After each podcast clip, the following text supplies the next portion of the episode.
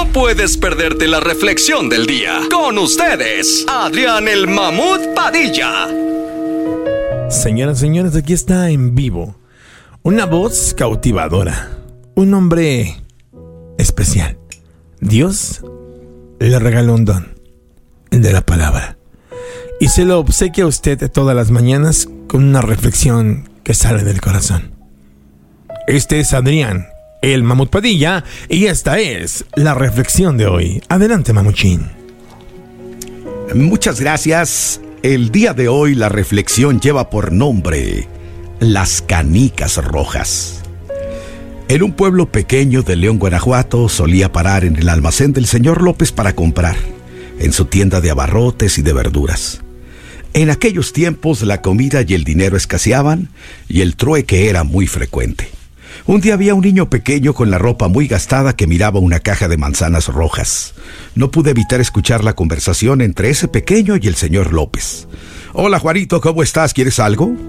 Eh, hola señor López, estoy bien. Solo estaba viendo las manzanas. Se ven muy ricas. Sí, sí, sí, son muy buenas. ¿Cómo sigue tu mamá? Pues sigue un poquito enferma y no ha podido ir a trabajar. ¿Te gustaría llevarle algunas manzanas? Claro que sí. Bueno, ¿qué tienes el día de hoy para cambiar? Pues nada más tengo mi tesoro más preciado, mi canica verde. A ver, ¿me dejas verla? Juanito le mostró su tesoro más preciado, su canica verde. Pero el señor López le dijo, Híjole, el problema es que esta es verde y a mí me gustan las rojas. ¿Tienes alguna como esta pero roja en tu casa? No, pero se la puedo conseguir. Muy bien, vamos a hacer una cosa. Llévate la bolsa de manzanas y la próxima vez que vengas me traes la canija roca. Muchas gracias, señor López. El niño salió corriendo feliz con su bolsa de manzanas. La esposa de ese señor se me acercó para atenderme y con una sonrisa me dijo, hay dos niños más como él, en una situación de pobreza extrema. Y a mi esposo le encanta hacer trueque con ellos, por papas, por manzanas, tomates o lo que sea.